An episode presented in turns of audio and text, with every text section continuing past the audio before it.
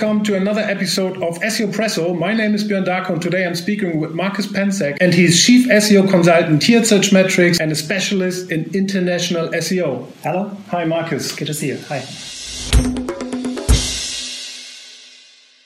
What's actually the difference between normal SEO and international SEO? Well, uh, international SEO is normal SEO as well. I mean, uh, you always have to look out for the uh, audience um, you are doing the SEO for. I mean, this is different for each country, for each culture, for each language.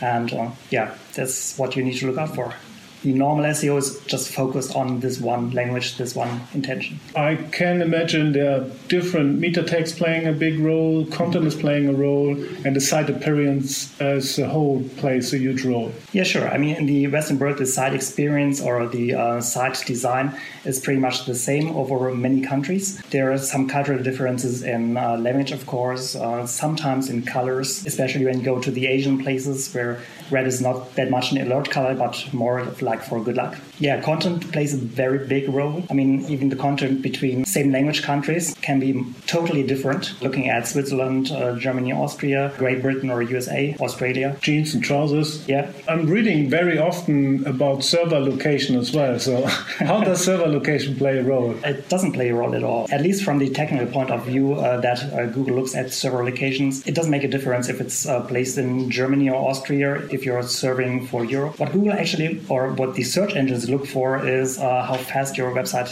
gets served. Their server location might play a role. If you're serving from US, uh, but your audience is in Europe, it might be slower than if you have a server location in Europe. We actually had a case yesterday, which I found was really interesting, where somebody wanted to block visitors from another country via IP blocking. What's what's the case with that?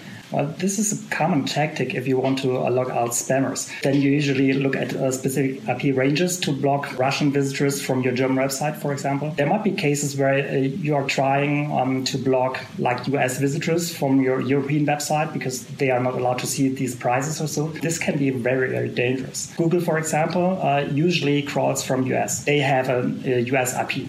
And uh, if you block US IPs for the European pages, they won't be able to crawl them. In. Uh, so w- when we speak about international SEO, there's mm-hmm. often the the question if you should put the different websites for each country mm-hmm. in subfolders or subdomains. What would be your recommendation? First, not, not to go for countries but languages. Yes, sure. I mean, we just talked about uh, that different countries uh, using the same language might have some differences, but uh, Google usually tries to look out for languages. The first recommendation would be to go for languages first. If this is not possible, you can go for countries, of course. But your question was about uh, using subfolders either subfolders or subdomains. Okay, that's a pretty deep uh, discussion actually in the SEO world, and uh, there are multiple um, advantages for subdomains, for example. I would always recommend using subdomains if you are in control for some of those markets, but not in control of the others from the SEO point of view, because Google looks at subdomains like separate domains. And if you're burning one, the others are still safe. If it goes for um, SEO advantage,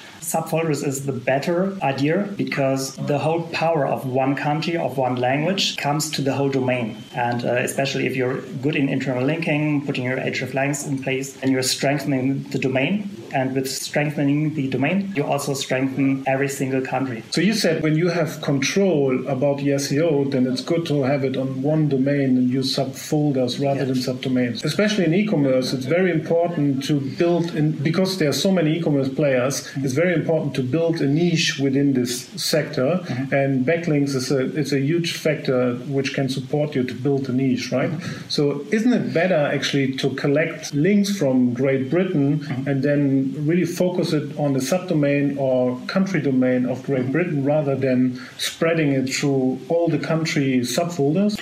Uh, yes, it's definitely true that you should not spread it over these uh, country subfolders, but rather focus on, on the area, on your niche, on your target country. But still, the subfolder structure is an advantage if you can manage to uh, focus your backlinks from Great Britain on the Great Britain subfolder. We still have a structure. Uh, you can see the structure in the URL. If you have the slash GB, Google can see this as well. And if um, the main part of Great Britain links are pointing to the Great Britain subfolder, Google understands the Great Britain subfolder is for Great Britain. What would you recommend international websites? Let the user choose what language version they want to see, or would you recommend to actually automatically redirect them? And how would you redirect 301 or 302 and why? What you could do to identify if your user is really from a certain country is look at exact language of the uh, browser. This also can be something strange and not always working. Take me, for example, um, I set my browser usually to English, but I'm based in Germany. And if I visit a German website and they detect uh, my exact language is English, uh, and they would automatically redirect me to the English version, uh, this wouldn't be something that I want. So always give the uh, user the chance to, to choose. I don't know if it's Kärcher or, or it's IKEA. You, you land on a homepage, then, then you get a huge map with all the countries they're mm-hmm. serving, and then you can choose actually the, um, mm-hmm. and, and, click on the flags. Yeah, that's a good idea. Very often I see that uh, websites uh, they they make use of hreflang tags even though they just have one language version on the mm-hmm. website, mm-hmm. right? Mm-hmm. And there's another company, I think it's Suitsupply, where they all the time I'm looking for something at Suitsupply, the US website ranks, mm-hmm. and that's because they forgot to put the US one into the European set of hreflangs actually it's very easy to implement and very easy to understand. Why, why is it that so many websites do it wrong anyway? The bigger um, international websites or international companies uh, are having multiple teams taking control of SEO, and uh, sometimes even multiple teams taking control of a certain instance of the website, like US website being maintained by one team and the European website by the other team. They usually don't communicate too much with each other, and this is one of the reasons this happens. Internationalization has often something to do with content, of course, right? Mm-hmm. Content on a website. And nowadays, we're speaking a lot about automation. So when I'm now looking at expanding to whatever country I'm not in, would you recommend to automatically translate the content into the specific language? Mm, no, definitely not. There are good uh, translation APIs out there. And they do a good job in translating easy sentences, simple grammar. But when it comes to real content, they usually suck. And a native speaker will always see this is nothing that a native speaker would write. And when it comes to content automation at all, and you have set up a rule for, for your basic language, you have a big database of data where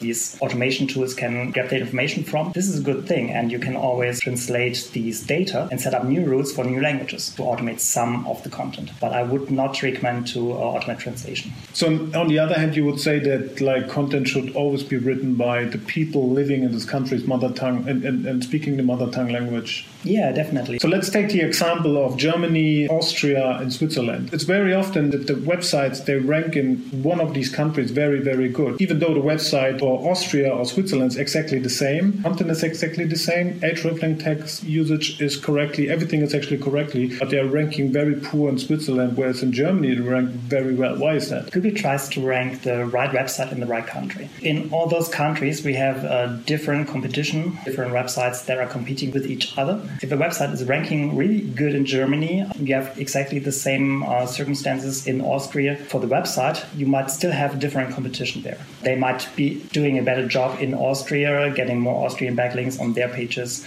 and this could be one of the reasons. So the recommendation here would be actually to do uh, proper benchmark analysis in all those countries and not just rely on one country, but rather look at the market as a whole. You need actually to have different strategies for each country. So, so let's assume that you are an SEO for an e-commerce company which wants to expand to the East, Eastern European countries. How would you build up this strategy? First, look at the markets themselves. Look at the demands in these markets. Are they demanding for your products? If they're in demand for your products, or which parts of them? In Germany, uh, some niches uh, of your products might go better um, than, than in Poland. So uh, you need to adjust your product strategy for these markets. This is the first thing. The second thing is the customers. What are they expecting? How they, are they communicating? Uh, do they need a different language, like commercial language, to talk to them?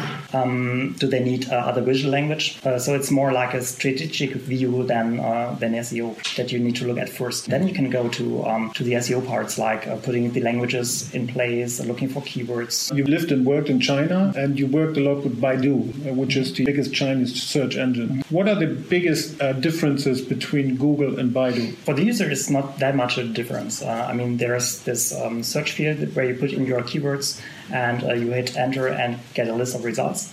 Um, they even look quite similar to those in, in Google. Uh, you have got a title, the description. Uh, sometimes there, there's the picture in front more often than uh, than in Google. You might have some uh, kind of knowledge, knowledge graph on the right hand side. This is pretty much the same. What's different is the websites that, that are ranking. There's not Wikipedia in the top of information searches that often.